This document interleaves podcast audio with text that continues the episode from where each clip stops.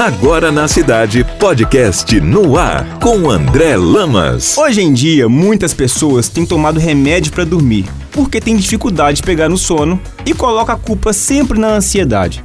Eu mesmo faço isso. Mas existe um fator ainda mais comum em todos nós que faz muito mais sentido, que também pode estar tirando o seu sono: a chamada luz azul.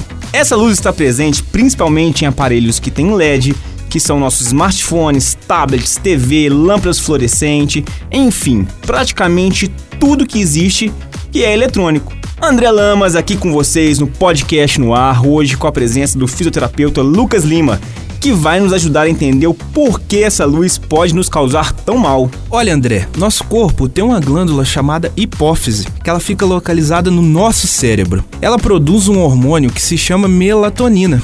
Ele reduz a nossa pressão arterial, controla a glicose no nosso sangue e a temperatura do corpo. Isso tudo nos prepara para a hora do sono. Quando somos expostos a essa luz, o nosso cérebro recebe uma mensagem através do nervo óptico que inerva os nossos olhos, para que essa melatonina não seja produzida, nos mantendo acordados.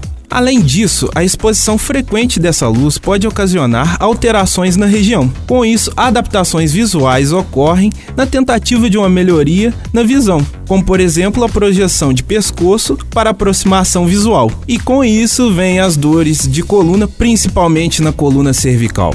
Mas nem tudo está perdido, pessoal. Atualmente, alguns smartphones já trazem uma proteção contra essa luz azul. E já existe também alguns aplicativos que podem diminuir a exposição dessa luz. E para quem precisa trabalhar e se expor diariamente, existem lentes de óculos com essa proteção. Mas nada mais eficaz do que dar pequenas pausas durante o dia e desligar a tela por pelo menos uma hora antes de dormir. Então, para ouvir este e mais conteúdos do podcast no ar, siga meu Instagram, AndréJL, e clique no link da bio. Você ouviu na cidade, podcast no ar, de volta a qualquer momento.